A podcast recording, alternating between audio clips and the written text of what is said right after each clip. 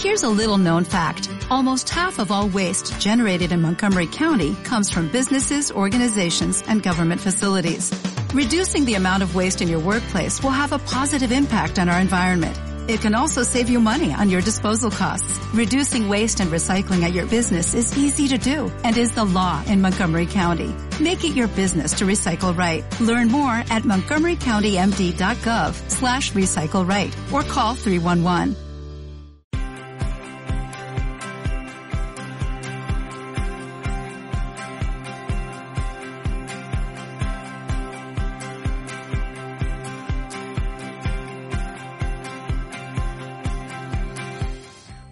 Tiene más que nunca un sabor femenino.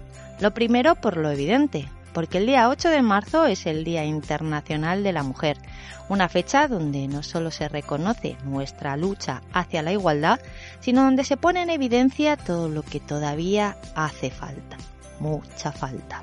Y porque, por otro lado, según la web de la Embajada de Angola en España, el día 2 de este mes de marzo también está dedicado a la mujer, a la mujer angoleña una web donde se dice que Angola, leo textualmente, está a la vanguardia de la igualdad de género. Es uno de los países del mundo con más mujeres que ocupan altos cargos, una conquista que da a la mujer angoleña una posición privilegiada. Frase que al menos a mí me llama la atención cuando este país obtuvo una brecha de género del 63,8% en 2022, lo que supone que es uno de los países con peor dato. Dato que además ha sido empeorado con respecto al año anterior. Así que ahí lo tienes. Hoy, en este podcast donde nos gusta esto de los viajes, te voy a proponer un destino que quizá no se te había pasado aún por la cabeza, para acercarnos a él ejercitando un poquito esto del pensamiento crítico. Y es que es muy importante que estos días, 2 y 8 de marzo, no se queden en eso, en días concretos, sino que nos ayuden a impulsar la toma de conciencia sobre la importancia de empoderar a las mujeres en todo el mundo, en España, en Angola o en la Conchinchina, para proteger sus derechos y garantizar que todas podamos desarrollar todo nuestro potencial, porque sí, todavía hay mucho por hacer.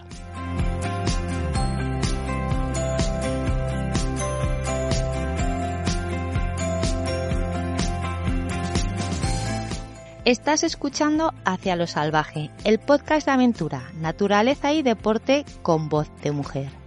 Yo soy Ana Cortés y durante los siguientes minutos te invitaré a disfrutar de la naturaleza de forma activa, consciente y responsable para que te sientas mejor por dentro y por fuera. Tu dosis de vitamina salvaje ya está aquí, así que sube el volumen que arrancamos.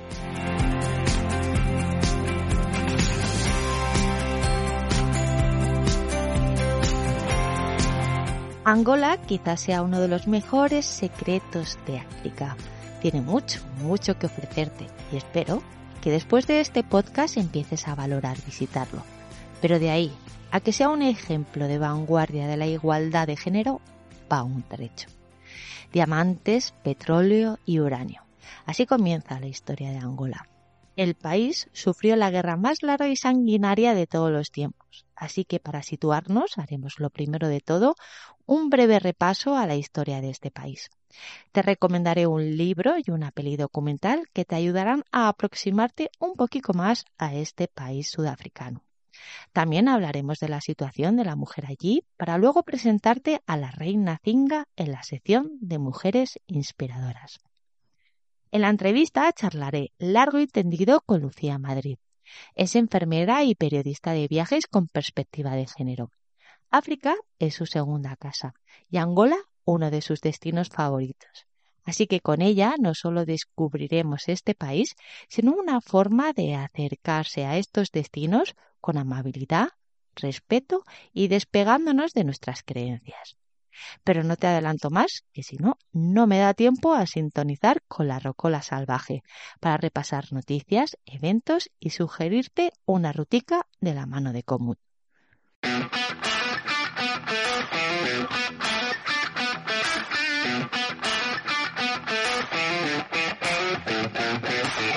Laura Ramos inicia en Majada Honda su defensa del título en la Copa de España de Marcha Nórdica con una nueva victoria mostrándose muy superior a sus rivales.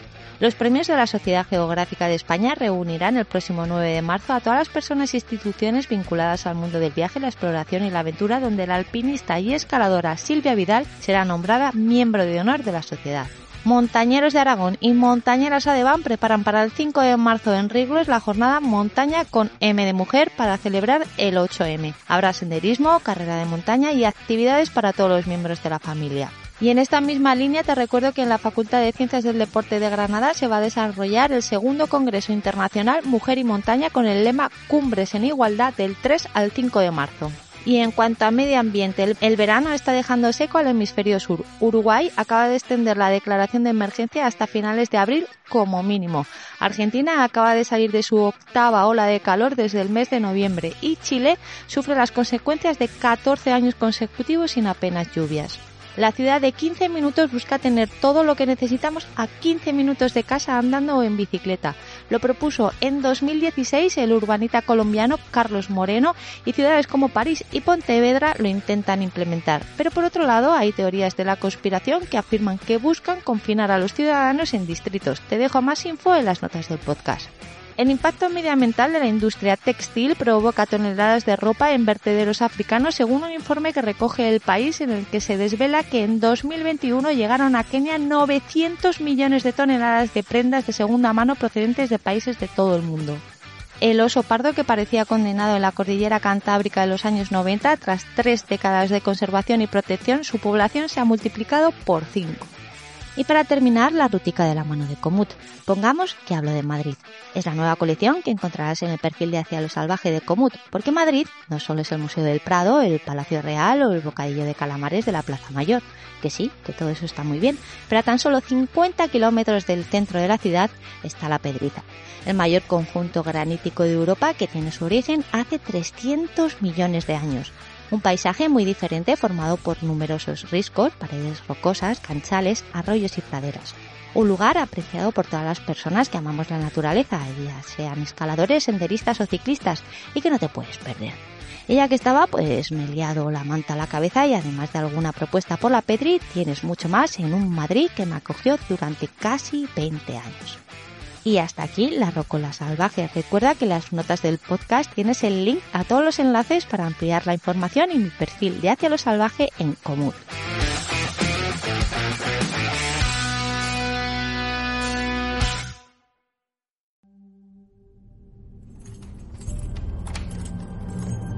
Sentimos una angustia especial.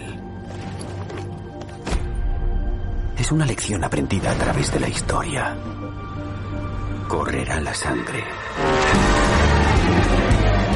África está despertando, ¿eh? Por fin. ¿Estás loco? No vas a poner un pie fuera de esta ciudad. ¿Cuántas veces quieres que te lo diga? Aquí está mi historia. No necesitaré ningún permiso si voy contigo. Eres un puto loco. Hablo muy en serio, Arthur.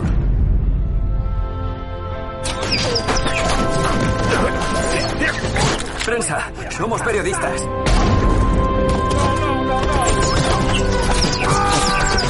En la guerra muere gente.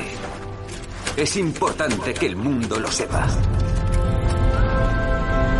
¿Eres un espía o qué? Tranquila, Carlota. Es nuestro amigo.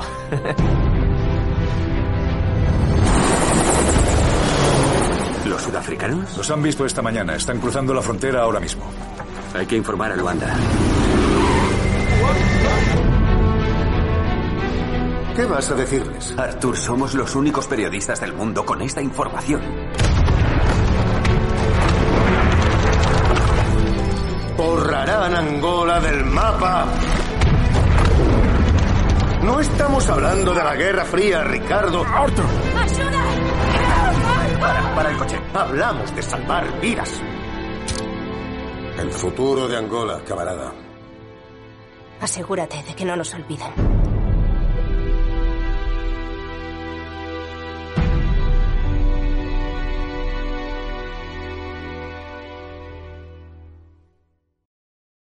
Este es el tráiler de la premiada película Un día más con vida que recrea el viaje del periodista polaco Kapuczynski a Angola en 1975 con el país inmerso en una guerra civil en la que intervendrían americanos, soviéticos y cubanos. Es una mezcla de animación y documental que puedes ver en rtve.es, las notas del podcast de dejo y que no llega a una hora y media. Te la recomiendo encarecidamente porque, por un lado, Raúl de la Fuente, director junto a Damián Nenov, arrasaron con ella en los principales certámenes de cine del 2018, destacando el Goya a la mejor película de animación y el galardón al mejor film de animación en los premios de cine europeo, sino porque además te va a dar un buen arranque en esta aproximación a Angola.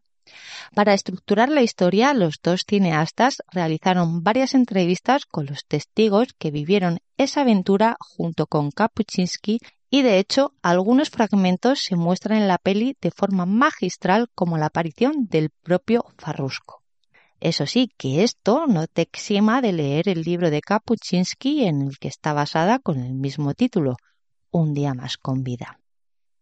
Y en cuanto a sus mujeres, pues ya te puedes imaginar, tal y como dice un artículo de la ONG Codespa, 27 años de guerra civil han dejado duras consecuencias para las mujeres angoleñas. Muertes, secuestros, violaciones, pérdida de sus maridos e hijos en los combates son solo algunas de estas consecuencias. Ahora las mujeres ocupan un papel principal en sus hogares, teniendo que conseguir alimentos para dar de comer a sus familias, a sus hijos y siendo las responsables de las tierras y sus cosechas. Sin embargo, a pesar de todo lo que trabajan para poder alimentar a los suyos, siguen siendo invisibles para el resto de la sociedad. En el caso de las mujeres embarazadas, tienen que trabajar en el campo hasta que dan a luz, con el peligro que esto conlleva para ellas y para sus bebés. Además, Angola no tiene garantizado el derecho a la salud, por lo que el acceso a servicios sanitarios y medicamentos es muy complicado. Una de las principales consecuencias de tantos años de guerra es la pérdida de conocimiento en relación a cómo se cultiva el campo, ya que los conocimientos se transmitían de padres a hijos. Esto ha afectado también a las mujeres que han tenido que empezar de cero, teniendo que importar los alimentos básicos para poder alimentar a sus hijos. Esto hace que el 50% de la población angoleña sufra inseguridad alimentaria. Y esto me lleva de nuevo al capítulo anterior, el de Perú, donde volvíamos a poner de manifiesto que dando a las mujeres que se dedican a la agricultura recursos y oportunidades, muchas menos personas pasarían hambre y vivirían en la pobreza. Así que vuelvo a insistir en la importancia de seguir trabajando en el empoderamiento de la mujer el día 2, el 8 y el resto del año.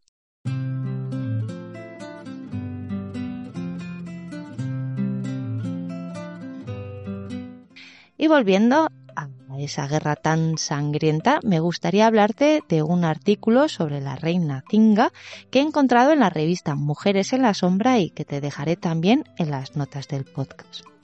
Y es que la reina Zinga es una de las personalidades más importantes de la historia de África, ya que dirigió durante cuatro décadas, desde 1620 a 1660, la guerra contra los portugueses en Angola. Zinga vivió durante un periodo en el que el tráfico de esclavos africanos y la consolidación del poder de los portugueses en la región estaba creciendo rápidamente. La llamaron Zinga, enrollado en Chimbundú, porque nació con su cordón umbilical alrededor del cuello. Para Tongo, el lugar en el que nació, esto era indicativo de que se convertiría en una mujer sabia y poderosa. Será reina, dijo una de las parteras que la trajo al mundo. No se equivocaba, fue toda una líder, carismática y astuta. Zinga nació en 1582 ocho años después de la invasión de Tongo, hoy Angola, por parte de Portugal. En aquel momento uno de los imperios más poderosos. Vivió desde su infancia la resistencia frente a los portugueses junto a su padre, el rey, con quien llegó a luchar contra los conquistadores. Cuando el rey murió en 1617, fue otro de sus hijos quien asumió el poder. Su hermano había llegado al poder simplemente por eso, por ser hombre, pero su hermana Zinga le superaba ampliamente en inteligencia y carisma. Por eso, cuando él se vio incapaz de gestionar el problema de los portugueses, que habían establecido en la zona su principal centro para el tráfico de esclavos, aceptó la petición de su hermana que se ofrecía a encargarse de las negociaciones. Tras estas arduas negociaciones, ambas partes acordaron la retirada de las tropas portuguesas de Tongo y el reconocimiento de su soberanía. A cambio, se abriría el territorio a estos colonos europeos para crear rutas comerciales. Sin embargo, las relaciones cordiales no duraron demasiado y los enfrentamientos se reanudaron poco después.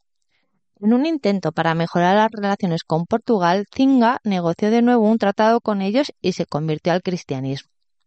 A la muerte de su hermano, Zinga tomó el poder en 1626, convirtiéndose en la reina de Dong. Con el poder en su mano tenía claro la firmeza con la que lo iba a ejercer.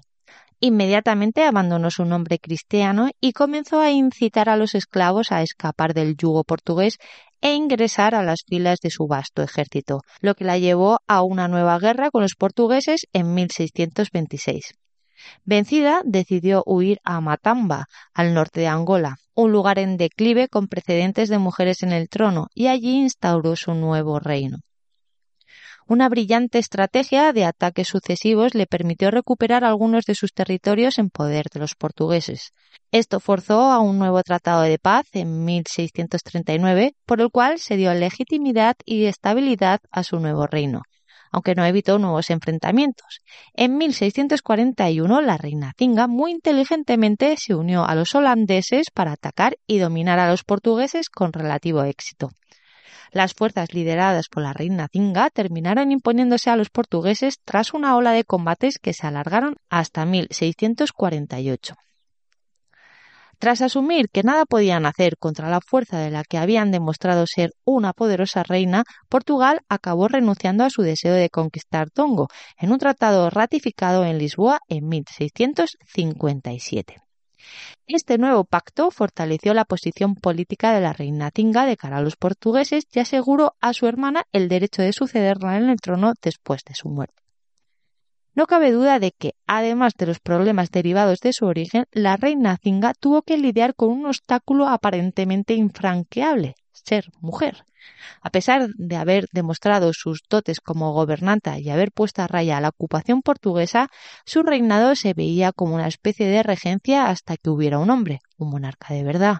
Pero ella no esperó a que eso sucediera y sencillamente cambió las tornas. Actuó como se esperaría de un monarca hombre. Se cambió el título, formó a sus damas en técnicas de lucha y las convirtió en su guardia personal. Ella misma empezó a liderar sus tropas durante las batallas y llegó a ser una formidable espadachín muy temida, además. La reina Tinga demostró que las mujeres podían también, como los hombres, ostentar el poder y defender la soberanía de su pueblo. Su historia sirve para contrarrestar el discurso de sumisión de la mujer en África a lo largo de los tiempos. Ella es una prueba más de que la mujer en África ha sido una pieza clave y lo sigue siendo en la evolución del continente. La reina Zinga gobernó durante 40 años, manteniendo a raya el poder colonial portugués mediante una magistral estrategia que aunaba diplomacia, guerra y la unidad de su pueblo. Dirigió una firme oposición contra los intentos de conquista portugueses a través de operaciones militares que lideraba personalmente. Ella misma luchaba a la cabeza de sus tropas. La reina murió el 17 de diciembre de 1663. Tenía 82 años y había pasado la mitad de su vida al frente de una resistencia contra el colonialismo europeo. No solo murió siendo reina, sino que tras su fallecimiento se mantuvo la independencia de su país y el respeto de Portugal. Dejó como sucesora a una de sus hermanas y durante el siguiente siglo la mayoría de gobernantes de Tongo Matamba fueron mujeres y ya no se discutió su derecho a serlo. Cuando Angola logró la independencia como país, dedicó una calle de su capital a la reina Zinga, que hoy es considerada un símbolo de africanismo contra la opresión extranjera. da nombre a calles y escuelas en Angola y está presente en la moneda de 20 guanzas. Aunque oculta en la historia, la reina Zinga es una figura histórica clave. Fue toda una inspiración por los angoleños en su lucha por la independencia en el siglo XX. Un ejemplo más de mujer que, a pesar de tenerlo todo en contra, luchó por dejar su huella en la historia.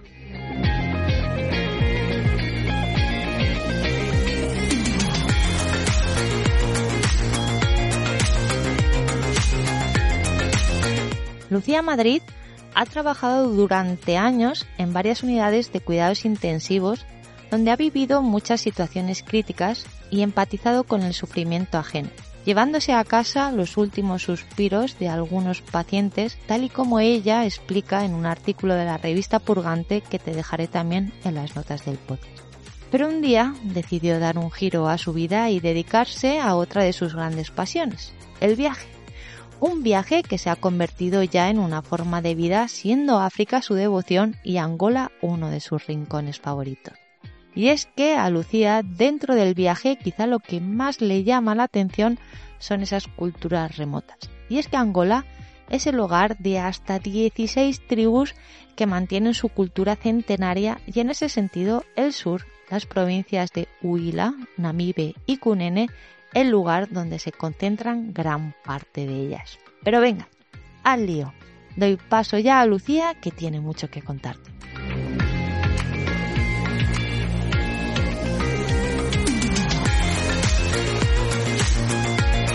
Bueno, Lucía, bienvenida al podcast de Hacia lo Salvaje.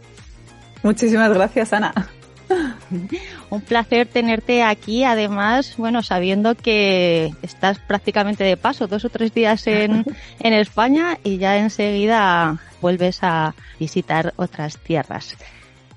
Me gustaría empezar la entrevista de una forma un poco genérica, pero que creo que tiene bastante importancia. Me gustaría preguntarte qué significa para ti viajar y cómo ha evolucionado ese significado porque llevas viajando desde bien pequeña. Sí, la verdad es que gracias a mis padres, que ahora se quejan un poco, ¿no? De haber tanta esa semillita y ahora que, su hija esté siempre de allá para acá. Pero gracias a mis padres desde muy pequeña he viajado. He tenido la, suerte de que a ellos les gustaba y que nos llevaban con ellos. Y bueno, al principio era Europa, zonas más, bueno, pues por España, ¿no? Más cercanas y más conocidas quizá en cuanto a cultura, más parecidas. Y luego, pues cogí ya las maletas para África y casi que me quedé allí. He estado mucho tiempo por allí. Y bueno, respecto a tu pregunta, eh, viajar ha tenido muchos significados para mí. Al principio, mucho más pequeña, supongo que como casi cualquier persona, ¿no? Al principio como una turista más, sin muchas veces profundizar en aquello que veía. Quizá por lo que digo, veía una cultura mucho más parecida. Entonces, mm, bueno, no había tantas cosas quizá que me chocasen la atención, pese a que tenemos muchísimas diferencias en, bueno, en estas culturas, ¿no? Que digo que son más parecidas. Y nada, ahora mismo el viaje lo veo como, como digo muchas veces, ¿no? Sobre todo en, en Instagram, un desaprendizaje continuo. Es un continuo aprender y desaprender de, de, todo lo que dabas por hecho, de verdades absolutas, como digo yo, que, que crees que siempre has tenido y, y, que te guiabas, ¿no? Por ellas. Y luego con muchísimas cosas que vas viendo, que vas aprendiendo, observando, analizando, te das cuenta de que te, te rompen absolutamente todo, todos los esquemas y todo lo que tenías tan, tan seguro en tu cabeza. Y sobre todo, quizá lo más valioso que he aprendido, aparte de, bueno, de romper con, con estas cosas que daba por hecho es el, el respeto. No digo que antes no lo tuviese, pero ahora lo tengo mucho más presente. El respeto a lo desconocido, el respeto a aquello que me chirría un poco más de primeras, el evitar el prejuicio es muy complicado porque nuestro etnocentrismo está ahí, por supuesto, siempre marcando esas normas, pero, pero intentar evitar esos prejuicios, por lo menos prematuros, mm, instantáneos en cuanto veo algo que me chirría y que, que no entiendo, ¿no? Intento dar un poco más de tiempo eh, para eso, para ese análisis, esa observación de todo lo que tengo ante mí y sobre todo intentar comunicar y, y entender un poquito más de la cultura escuchando al otro, ¿no? A la persona que tengo, que tengo enfrente o a las personas que tengo de frente. Yo creo que eso también se logra, ¿no? A base de, de experiencia, ¿no? De, de, ir aproximándote a estos eh, lugares y sobre todo pasar tiempo, ¿no? Pasar tiempo para, para esa observación. Has mencionado eso, grandes verdades, ¿no? Que llevamos eh, interiorizadas desde que somos bien pequeñitas y que muchas veces en los viajes no te das cuenta de que, bueno, pues hay otras formas, ¿no? De, de abordar eh, la realidad. Mm, Cuéntanos totalmente. una de esas verdades, ¿no? Que, que se te haya caído, ¿no? En, en pedazos. Uf, pues incluso, mira, mirando las cosas desde mi visión feminista, ¿no? Algunas situaciones a las que me he enfrentado en las que lo primero que te viene es el no, ¿qué estáis haciendo? Esto no puede ser. Me refiero a situaciones con mujeres. Un ejemplo así más concreto, pues quizás en Etiopía, que fue el primer viaje a, a África al que, bueno, que hice. Eh, los Hammer tienen un ritual. Los Hammer son una comunidad que vive en Etiopía. Tienen una, un ritual que es el paso, digamos, del niño adolescente, eh, o sea, de la niñez, digamos, a la adolescencia, ya la edad adulta. Y pues en este caso hay una parte de ese ritual en el que las mujeres cercanas al niño, bien sean madres, hermanas, primas, son azotadas, piden ser mm, que les den latigazos en la espalda a hombres amigos de, de este chico que va a pasar a la edad adulta. Claro, tú al principio eso lo ves como una mm, total aberración, diciendo, pues es que la mujer está siendo eh, dañada, está siendo pegada o, mm, bueno, está recibiendo latigazos de todo el mundo, con la espalda sangrando, la piel totalmente levantada y, y con el paso del tiempo, ya pues quizá 10 saltos del toro después, digamos, eh, habiendo visto ya muchas veces este ritual, observando, analizando las caras de de las mujeres, entendiendo un poquito más qué hay detrás de todo eso, lo que significa para ellos, el cómo lo ven, cómo lo sienten, sobre todo para ellas, más que para ellos, te das cuenta de, de eso, ¿no? De, tus propias barreras mentales y tu forma de, de, analizar y de observar una realidad que no es la tuya, que, que, que, que sin siquiera conocerla, estás juzgando eh, con toda tu verdad, todas tus, todos tus pensamientos, algo totalmente desconocido para ti. Y, bueno, a mi forma de ver, eso no puede ser. Tienes que, que intentar entender al otro primero y, como decíamos, observar y analizar. Wow. Lucía, es que una de las cosas que creo que es más compleja, ¿no? Es eh, esa, esa distinción, ¿no? El, lo que hablamos, ¿no? Ese respeto hacia creencias y costumbres totalmente diferentes, ¿no? Que en cada lugar existe una idiosincrasia, pero ¿dónde está la barrera, no? Porque muchas veces estamos eh, hablando de, no lo sé, si machismo, patriarcado, incluso violencia, ¿no? En este caso, por lo que me cuentas, son ellas las que piden esos latigazos. Pero no sé, si nos quedamos en, en África, nos vamos a Tanzania, Kenia, a los Masáis, y hablamos de ablación, de mutilación genital femenina, estamos hablando también de costumbres muy arraigadas donde las niñas están acompañadas de, de su familia, de sus madres, de sus hermanas, de sus abuelos, de sus de su gente. Uh -huh. Y, y ahí qué hacemos, o sea, puf. Sí, sí, a ver, desde luego, eh, para mí la barrera es cuando la persona, eh, la primera barrera, para mí cuando la persona, en este caso, digamos, dañada, mutilada, eh, no está de acuerdo en, en eso que se va a realizar. Y vamos, no tengo estudios ni tengo un número exacto, pero vamos, pondría la mano en el fuego porque el 99% de las mujeres que, que son sometidas a mutilación genital femenina no, no, no lo quieren en ningún caso, o sea, en absoluto. Están, de hecho, con un miedo horrible a lo que pueda pasar, ¿no? Porque, bueno, como sabemos, conlleva muchísimas cosas. Infecciones a nivel psicológico, no hablemos ya de la parte sexual, son muchísimos problemas, incluso la muerte. Entonces, claro, barrera, barrera es muy difícil encontrar una barrera, un límite. Eh, creo que en realidad no existe. Yo me empeño en intentar pensar muchas veces, ¿no? Eh, bueno, ¿qué, ¿hasta qué punto sí, hasta qué punto no? Creo en la libertad del individuo en ese sentido. Siempre estamos condicionados, como bien has dicho antes, por el patriarcado, absolutamente. Hasta los propios matriarcados existentes en este mundo mm, se están, bueno, están influenciados por el, por el patriarcado, que es global, es mundial. Eso es, eh, bueno, indiscutible. Pero, pero bueno, en este caso, si tú observas a las mujeres, eh, pese a que haya ese condicionamiento ya cultural y, y, tenga una base patriarcal, ellas lo piden, ellas disfrutan. También el dolor es, cultural, ¿no? Eh, esa educación también que tenemos en cada cultura es muy diferente. Y sigo diciendo, lo juzgamos desde nuestra visión sin entender realmente y sin haber vivido desde pequeños en otra cultura.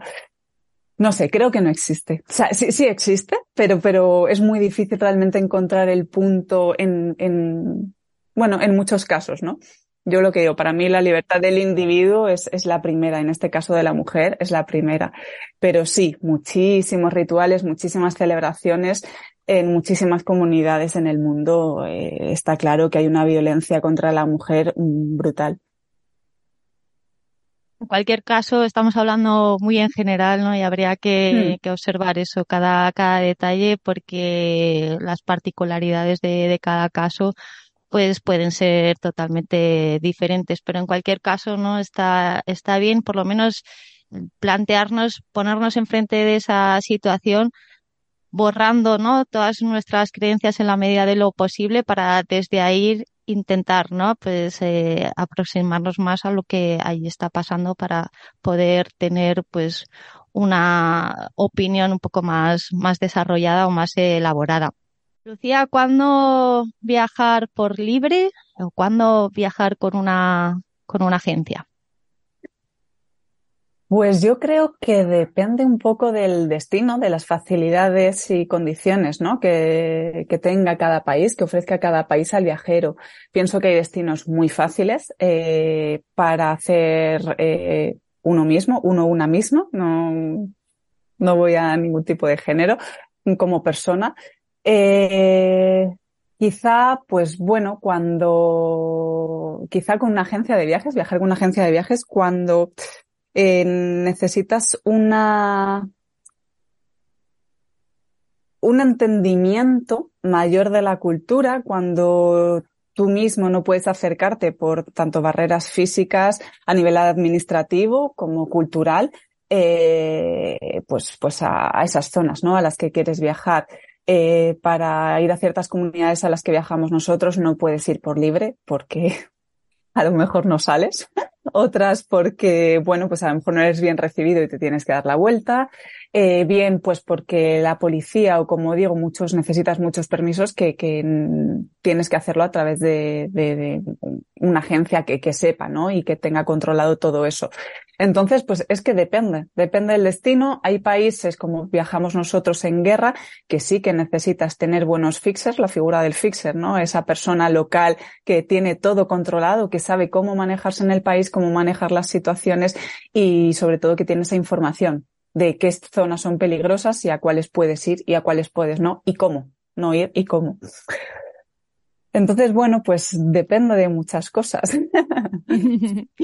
Pero... Bueno, era una pregunta, era una pregunta trampa porque en el fondo, bueno, pues las dos estamos muy vinculadas, ¿no? También a una agencia de, de viajes y quería también uh -huh. poner un poco encima de la mesa estos mitos, ¿no? De, de una agencia de viajes es un sacacuartos y viajar con una agencia de viajes te quita la libertad, ¿no? Porque bueno, pues hay agencias de viaje y agencias de viaje, ¿no? Y, y me gusta que, que, hayas hecho esta, esta distinción porque, bueno, pues al final pues también no hay que mm, poner en, en valor no eh, toda esa labor de tanto de, de, estudio no de donde se va a poder ofrecer unas infraestructuras no que muchas veces en estos sitios pues eh, son muy complejas no porque no existe nada o sea no, no es como coger el booking o el atrápalo y montarte el viajecito, no, es que no hay nada, ni cuando es nada es nada. Entonces, pues, pues conseguir pues el transporte, montar tiendas de campaña, el para comida, agua, Hay veces que es muy difícil conseguir agua. Y bueno, y que hay veces, bueno, pues en Sudán, en Sudán del Sur, que habéis estado recientemente, es que hay tribus que, que incluso están enemistadas, ¿no? Y que, bueno, pues hay momentos que pueden ser eh, conflictivos y, y bueno, pues el tema de permisos y tal, o sea que, Exacto. bueno, no todas las agencias de, de viaje se pueden meter en el mismo, en el mismo saco y que, y que bueno, que creo que, que es una gente ¿no? que, que todavía pues tenemos mucho que, que ofrecer a esta gente que, bueno, pues es amante del, del viaje y de la, y de la aventura. Exacto. Sí, sí, sí. Hay muchísimas cosas que te puedes encontrar en un viaje como por ejemplo en Sudán del Sur, que, que, no hay infraestructura para el turismo, apenas hay, va poquito a poco creciendo con el tiempo, pero apenas hay. De hecho, nuestro equipo allí local no es de Sudán del Sur, es de otro país de África porque, porque no hay. Y todo se lo traen de, en este caso, de Uganda. O sea que es complicado y eso. Y cuando hay muchas comunidades, sí, con países, ¿no? Que no están acostumbrados al turismo, no puedes acercarte por tu cuenta pero incluso en Colombia, en otros muchos países, eh, te puedes ver en un serio problema. Entonces, bueno, también yo creo que esa es parte del respeto, ¿no? El entendimiento del país al que vas eh, eh, es también ese mostrar ese respeto hacia las comunidades y entender que te tienes que acercar con una persona que, que no les violente a ellos, una persona, un, fixer, como decimos, ¿no? Un intermediario que no les violente ni les moleste, que les explique qué estás haciendo allí y por qué. Pasamos del mundo del viaje al mundo del periodismo, que bueno, en tu caso pues está totalmente no unido. Yo creo que, que corrígeme si me equivoco, pero el haber estudiado este máster de periodismo te ha hecho eh, viajar, ¿no? De, de otra manera. Pero te quería preguntar, ¿por, ¿por qué decides estudiar periodismo? Porque a priori es una profesión que desde fuera parece que hay mucho intrusismo, ¿no? Que hay mucha precariedad que está dominada ya casi por el tema este del clickbait y todo esto, ¿no? O sea, ¿qué te llama la atención del, de estudiar este máster? Bueno, yo decir que eso, que en origen soy enfermera, como has dicho antes, estuve en pandemia en el hospital, lleva muchos años como enfermera. El viaje siempre, como también decía, me ha movido desde pequeña muchísimo. Eh, pero bueno, hubo un tiempo, un punto clave en mi vida, un punto de inflexión en el que decidí dejar la enfermería. Lleva muchos años ya en la UCI, pues te termina drenando ya un poquito todo lo que ves, ¿no? Y marcando necesitaba un, un cambio. Y bueno, pues por circunstancias varias eh, llegué a, a este máster de periodismo de viajes y, me llamó mucho la atención porque yo tenía ya en mente con mi pareja, con Aníbal, hacer un, un viaje mm, durante un tiempo indefinido por el mundo, ¿no? Era como el sueño de los dos. Y por qué no pensé en ese momento en hacerlo para enriquecerme y justamente eso, tener otra visión del viaje, no como una mera turista, sino intentar conseguir eh, bueno, ciertos conocimientos, adquirir ciertos conocimientos para poder aplicarlos y, empaparme un poquito más de todo lo que veía y por qué no también compartirlo pues con la gente que por la situación que sea, ya sea por enfermedad, ya sea por nivel económico o simplemente por, por tema de laboral, que no obtengan esa, esa facilidad, ¿no? De coger un avión e irse y poder conocer, pues bueno, las cosas por lo menos que estoy, que estoy conociendo yo, ¿no? Y que estoy compartiendo. Y, así fue. un poquito salí escaldada un poquito de enfermería, eh, con muchas ganas de hacer otras cosas y tener una visión un poquito más profunda del viaje. Y ahí llegué al máster. Pues muchas gracias, Lucía, porque en ese, en ese compartir, ¿no? Te, te estamos conociendo, estamos conociendo más eh, tus viajes y sobre todo el enfoque que le das, ¿no? Porque mm, tiene un enfoque de perspectiva de, género eh, muy interesante y, y, quería preguntarte el, el por qué crees que es necesario, ¿no? Este enfoque en el periodismo de viajes y más concretamente en estos viajes que podríamos llamar más etnográficos. Creo que es importante ya simplemente por todo lo que me encuentro a diario viajando y es que eh, toda la historia, ya no actualmente, es que obviamente la historia pasada, eh, está contada por hombres, toda. y las que no se han contado por hombres, han sido por mujeres, han sido mujeres que han tenido que utilizar al final o firmar un con nombre de, de hombre porque, porque si no, no iban a ser tomadas en serio y eso no iba a llegar a ninguna parte. Mujeres que se han tenido que disfrazar de hombres para poder viajar a lo largo de la historia, y esto hablo ya de hace muchos siglos. Eh, entonces, eh, reivindicar esa, que la mujer existe en este mundo, es parte de esta cultura que vivimos, es parte del viaje y se ve bastante poco. Nosotros viajamos con la gran mayoría de, hombres, por no decirte el 90% y a veces el 100% del equipo, en este caso local, son hombres. Eh, existe una barrera idiomática muy importante, ya que la mujer conoce el idioma local, pero muchas veces no conoce ni francés, no conoce portugués, no conoce el inglés para poder comunicarte y que la cultura, su propia cultura, no su propia vida, las sus tradiciones, las cuenten de viva voz. Eh, entonces, claro que creo que es importante. De hecho, me da mucha rabia porque muchos de los conocimientos que yo adquiero siguen siendo a través de hombres, por lo que digo, esa barrera idiomática. Pero bueno, a veces con, con, tiempo, un poquito de paciencia, de convivencia, pues llegas a, entender ciertas cosas, llegas a, a, que ellas sean las que te cuenten con, bueno, cuatro palabras, como quien dice en inglés, ¿no? Lo que ellas viven, lo que ellas sienten respecto a ciertos rituales, a ciertas ceremonias, cómo lo ven. Pero es muy complicado. Por eso creo que es importante y, y totalmente necesario, porque sigue siendo a día de hoy súper complicado acceder a, a las mujeres. Totalmente de acuerdo que te voy a contar, si lo hemos estado comentando antes de, hmm. de grabar, ¿no? Que con Active One, pues estamos intentando justo hacer eso, ¿no? Que, que ellas se sumen al, al mundo de los viajes, al mundo de, de la aventura, pues para conocerlas de, de, cerca, porque cambia mucho un viaje, ¿no? Cuando, cuando tu guía, cuando tu contacto, cuando pues esa persona que, que te acompaña es mujer o, o, cuando no, ¿no? Y además, bueno, pues es una oportunidad también para, para ellas para tener esa independencia, ¿no? Y esa autonomía que te da el hecho de, de poder recibir ingresos a través de, de la gente que, que, vamos a visitar estos, estos países. Así que como hemos quedado, hablaremos. Iremos sí, hablando. Sí, totalmente. Sí, sí, sí. Pero es necesario totalmente ese empoderamiento de la mujer, eh, darles esa oportunidad si, si quieren dedicarse a ello, pues eso a nivel económico, laboral, en todos los sentidos es, vamos, es necesario y yo sí que es verdad que, que lo he hecho mucho de menos porque es verdad que muchas veces que, que no es lo mismo contar una cultura con una voz femenina, con una visión femenina que con una masculina y muchas veces no accedes a esa parte femenina, digamos, por, porque hay una barrera de, de tabúes, ¿no? Sociales al final que, que, o culturales que impiden que, que puedas preguntar a un hombre siendo mujer por cosas de otras mujeres.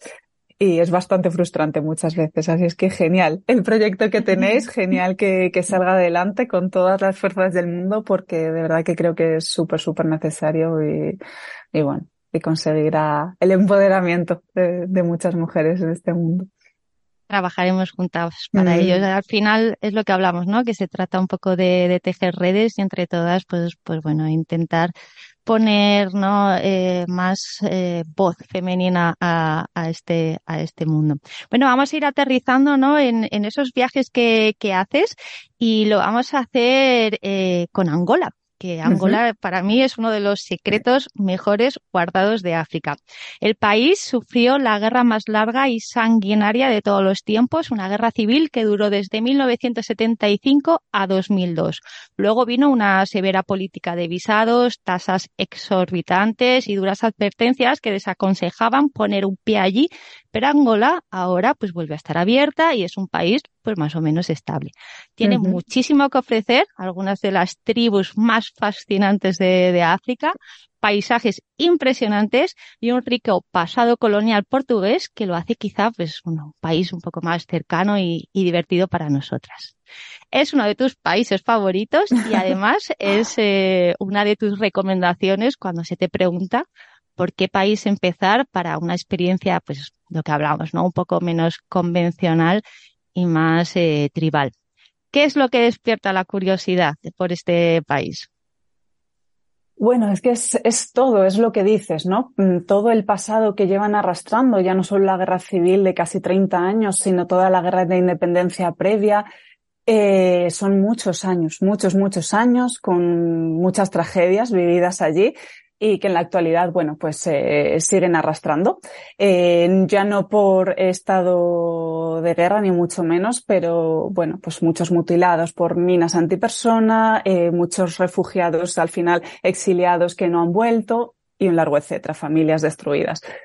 Pero, pero es un país maravilloso porque tiene te diría casi de todo, por no decirte todo. Tiene eh, paisajes increíbles, naturaleza al norte, una auténtica maravilla. Tiene toda la zona tribal, antropológica, eh, súper diversa al sur tienes la capital, Luanda, que fue la capital más cara, ciudad o capital, no lo sé ahora mismo, más cara del mundo. y para los exiliados es, una pasada, es súper caro, la verdad es que sí. Tiene un contraste entre las zonas rurales, las zonas de ciudad también muy, muy llamativa. Luanda parece, podríamos decirlo, no quiero hacer esta asimilación, pero Europa es, es, es, vas allí, es que, mm, bueno, pues te llama mucho la atención. Los edificios que hay, esa inmensidad, ¿no? Se ve mucha riqueza y, y, mucho orden. no digo que el desorden sea malo, pero me extraña mucho ver en una capital africana ese orden y, y bueno, esa forma de vida, ¿no? Y bueno, pues a nivel antropológico, que es lo que a mí me llama más la atención, toda la zona del sur, del Namibe, es una pasada. Es una auténtica pasada ver esa diversidad cultural que a día de hoy sigue manteniendo muchísimas de sus tradiciones. Y bueno, poco a poco, es verdad, como todo en el mundo, la globalización está afectando, pero, pero bueno, ser conscientes de que todavía eso existe y de esa manera y que exista ese orgullo identitario y cultural es, es brutal. A mí me, me emociona mucho. Y sí, creo que, que, bueno, por lo menos de África, el, el país que más me ha tocado y más me ha gustado. ¿Cómo haces ese abordaje? ¿no? Me refiero a cómo buscas eh, información en una época en, ¿no? dominada por la posverdad y, y, también cómo establecemos ¿no? estos contactos locales necesarios para movernos, por, sobre todo por, por la parte de, del sur, ¿no? donde está toda esta eh, área más tribal. Bueno, a ver, primero pues, existe siempre una documentación previa muy importante. El leer tanto libros, internet a día de hoy, hay muchas veces que, que, bueno, que la información que se da no es tan fiable y verídica, pero es una fuente también de información quizá a día de hoy la, la más importante, ¿no? Eh, tenemos también, en este caso en la empresa, como decimos, nuestro antropólogo de cabecera, que es Joan Riera, que sabe, para mí, es, bueno, para mí mucha gente, y creo que no me equivoco, es eh, uno de los mayores expertos del mundo en culturas africanas. Y, y también sacamos mucha información de ahí. También, obviamente, se hacen viajes prospectivos, se dedica mucho tiempo, eh, dinero también, a ir a conocer el país, a tejer pues redes, ¿no? Y, esos lazos con, con personas locales para, para, bueno, para poder ir luego ya desarrollando los viajes con, con las personas que se quieran unir a futuro. Y bueno, pues hay veces que surge los, estas uniones, ¿no? Estos eh, conocimientos entre personas, si, eh, surgen en el propio territorio, allí en este caso en Angola que estamos hablando, o surgen fuera. En este caso nuestro fixer allí principal eh, fue conocido en España y a raíz de ahí, pues bueno, luego ya se viajó a Angola y, y empezó todo el viaje prospectivo allí. Pero bueno, depende de, de, cada caso. Pero bueno, normalmente lo que solemos hacer es viajar allí al país y bueno, pues empezar a hablar con la gente y una persona te lleva a otra, otra, otra, otra y al final se termina, bueno, pues haciendo contactos. Al final las personas siempre se ayudan. Y como siempre decimos, ¿no? Hay gente mala, pero la gran mayoría de las personas son buenas y siempre buscan ayudar al otro. Así es que Tiempo, paciencia, mucha lectura, mucha documentación y con una sonrisa. Yo creo que se llega a muchos sitios y abre muchas puertas. Y dinero, lamentablemente, ¿no? lo, que, lo que has comentado muchas veces, claro, nos vamos a África y, claro, este tipo de, de viajes, pues, supone dormir en tienda de campaña un día así y otro también. Entonces dices, bueno, pero me va a costar dos duros, ¿no? Y nada más lejos de, de la realidad. Eh, son viajes de un presupuesto alto y más teniendo en cuenta pues que no te vas a ir dos días, ¿no? Porque ya que vas, pues, pues hay que hacer que el viaje merezca la pena. ¿De qué presupuesto estamos hablando? ¿Angola? Angola. Angola, pues mira, justo ahora ha subido por del año pasado a este. Puedo decirte que unos 15 días, 16 de viaje, unos 4.000 euros, más o menos Mm. 4.000 y algo, fuera de, de los vuelos y del visado, visados y vuelo aparte.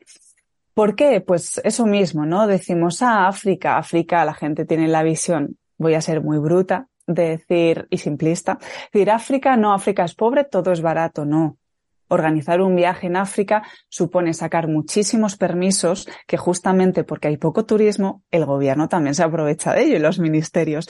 Son eh, permisos súper caros, muchas veces no hay infraestructura de coches. Esos coches, como decíamos, por ejemplo, de Sudán del Sur, se tienen que traer de otro país.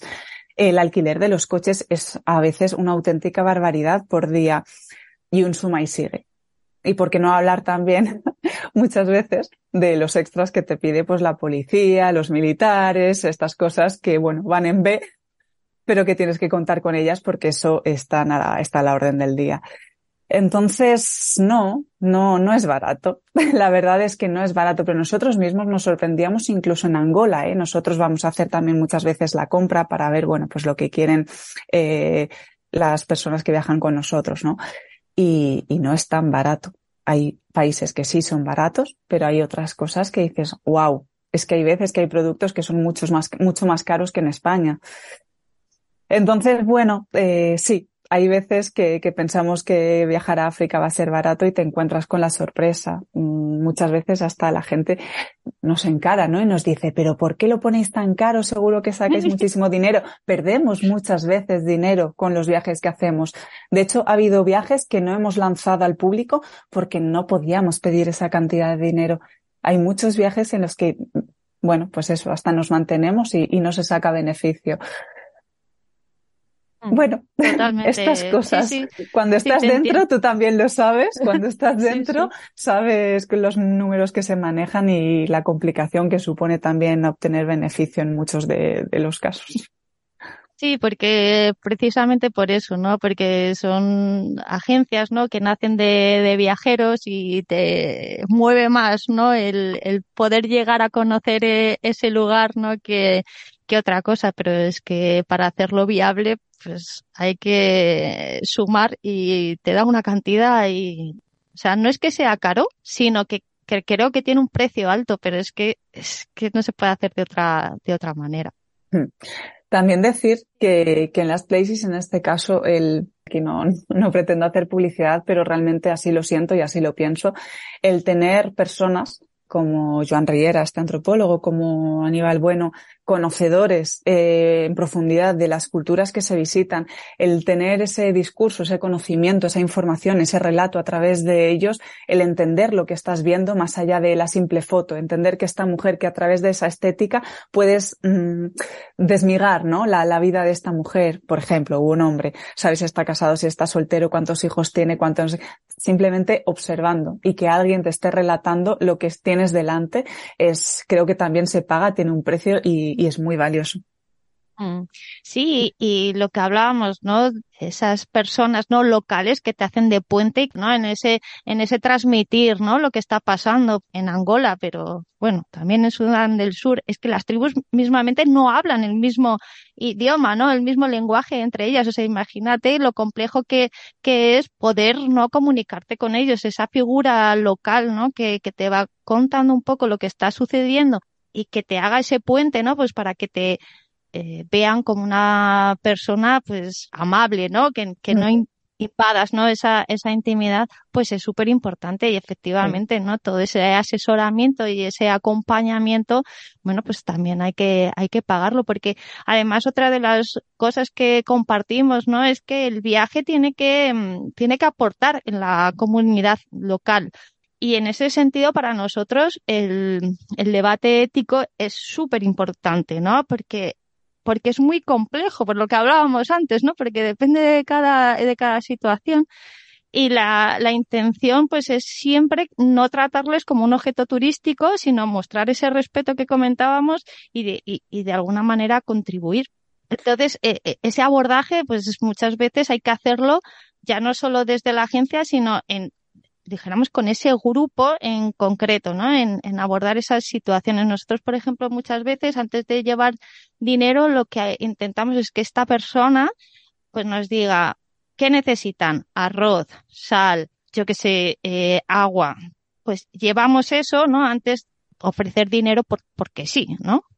Exacto. Sí, sí, nosotros también hacemos lo mismo a los Baka en Camerún, estos, bueno, mal llamados pigmeos, ¿no? Que viven en la selva todavía, les queda poquito ya.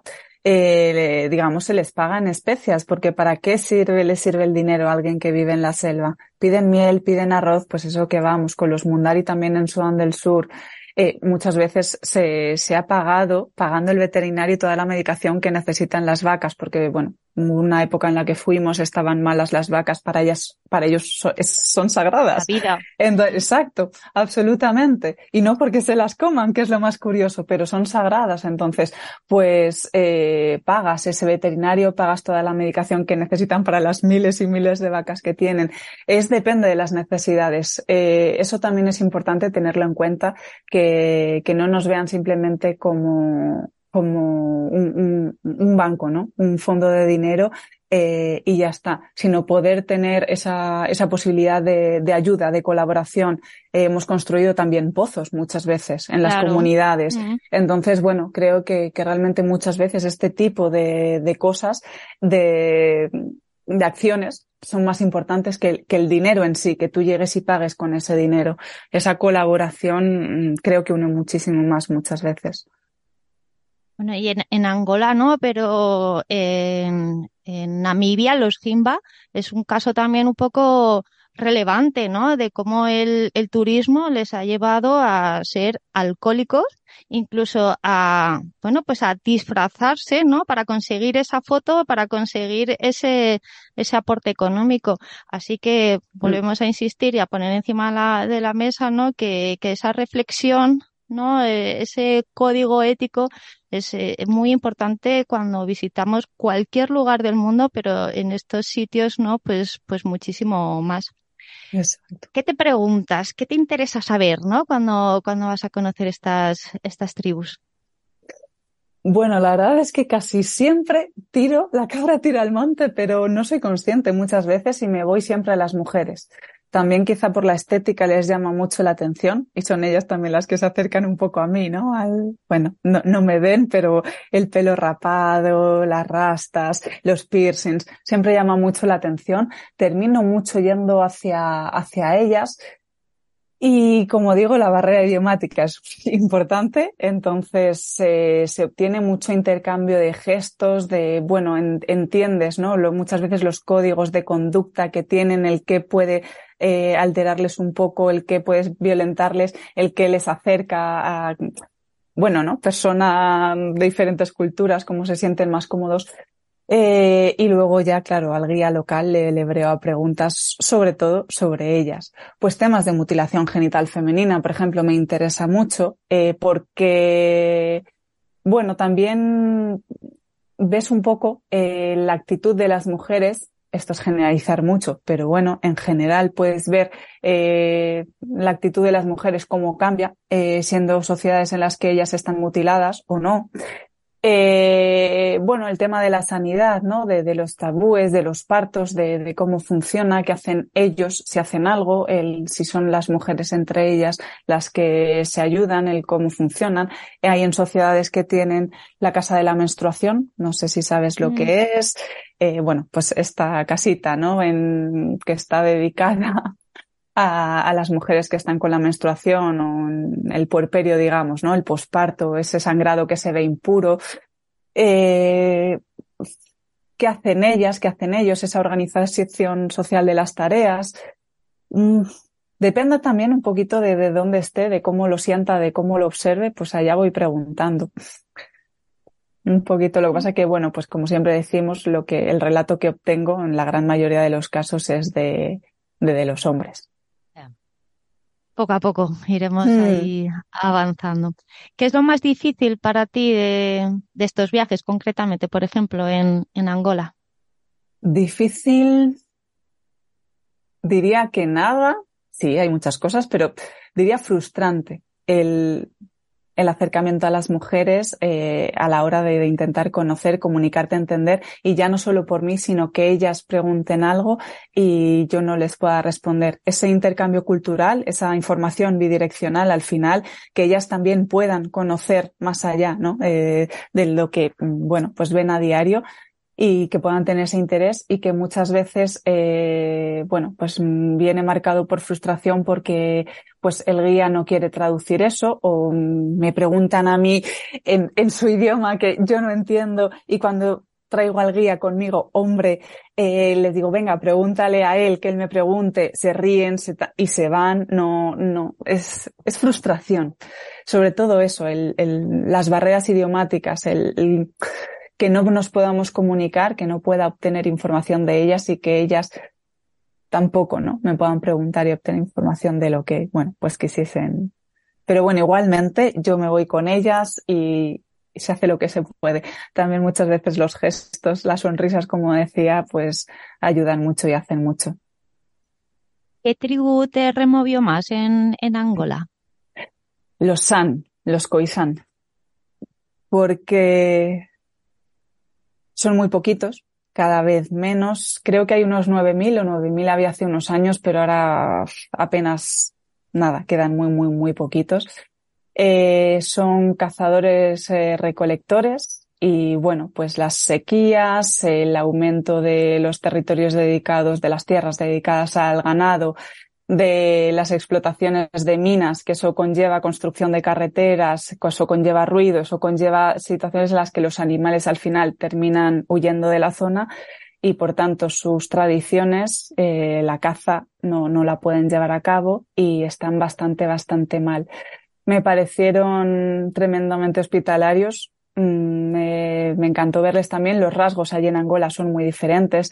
Ellos tienen como estos rasgos llamados mongoloides, ¿no? Los ojitos más rasgados, la tez mucho más blanca. Son muy diferentes al resto. No, no son negros, digamos, con rasgos más como en ese fenotipo. Y, y bueno, pues ver la situación en la que están mm, medio se me cayó un poco el alma a los pies, la verdad. Les ves a los niños con muchos más parásitos intestinales, estas tribitas así hinchadas que se ven. Sin embargo, en el resto de comunidades no, no lo vi. No, no me, no estaba tan marcado por lo menos, pero aquí los niños sí que se notaba que estaban peor. Entonces, bueno, pues una vez más, eh, la globalización, este, bueno, estos Cambio climático. están afectando, sí, sí, exacto, cambios climáticos, sequías, y es que todo está afectando enormemente a sociedades que llevan años viviendo de una manera que, que, bueno, ya no en los adultos, yo me fijo mucho en los niños y, lo pienso, ¿qué será de este niño que tiene ahora seis años dentro de 20? Es que no mucho, no, no me voy a 100 años, me voy dentro de 20.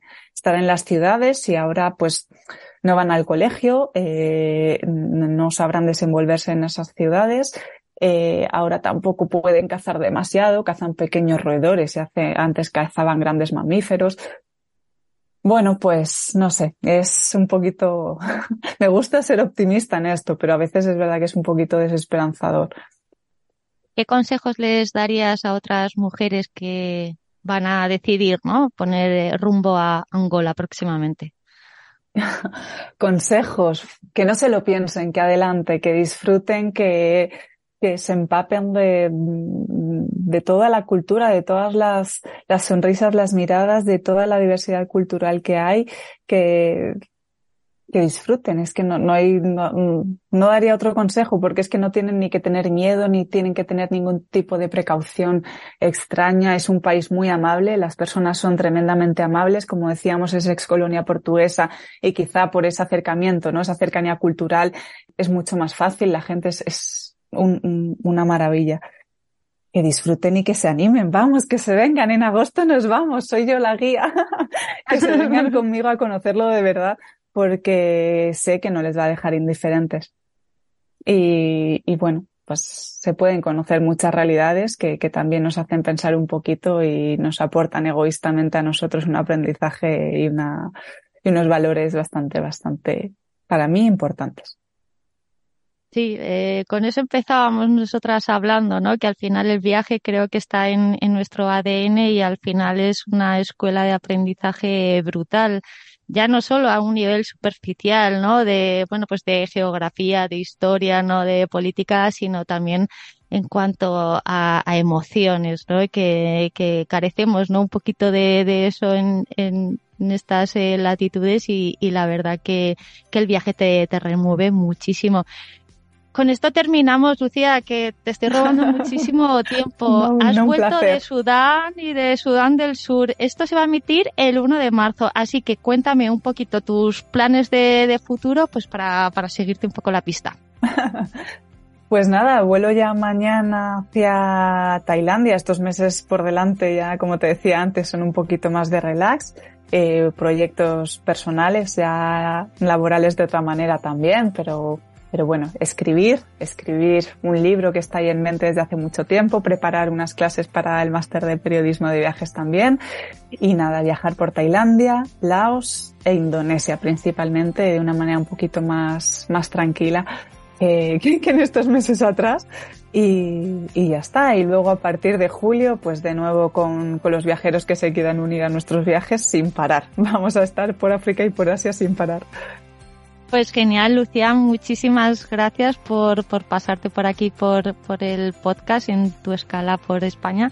Ya solo me queda pues eso que nos recuerdes dónde te podemos eh, encontrar en, en Instagram, que yo creo que es donde más mm. eh, te mueves, pues para seguir al día, ¿no? Pues de todas estas reflexiones que, que haces de, de los viajes y de todo lo que esté por llegar. Pues nada, sí, principalmente utilizo Instagram, que es arroba barra baja Lucía Madrid barra baja. Genial, Lucía, pues muchísimas gracias. A ti, muchísimas gracias.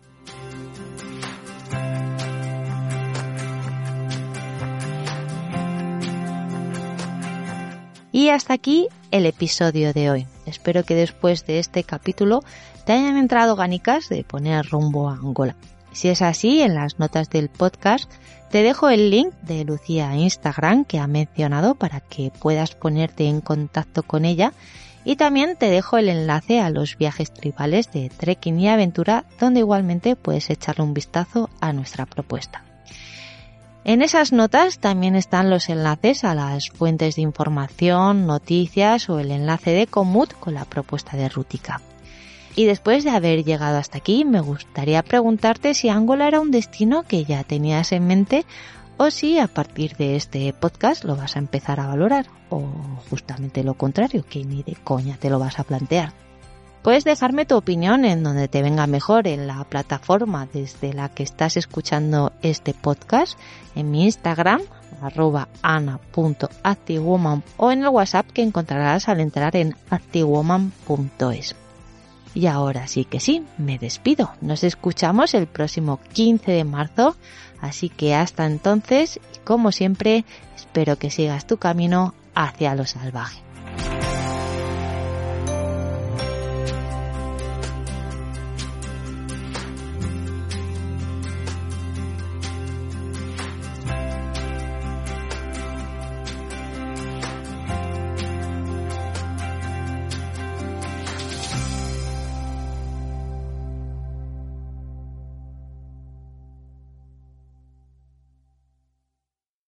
As a new Western Union customer, you can enjoy a $0 transfer fee on your first international online money transfer. Send money to your family and friends back home the fast, easy, and reliable way.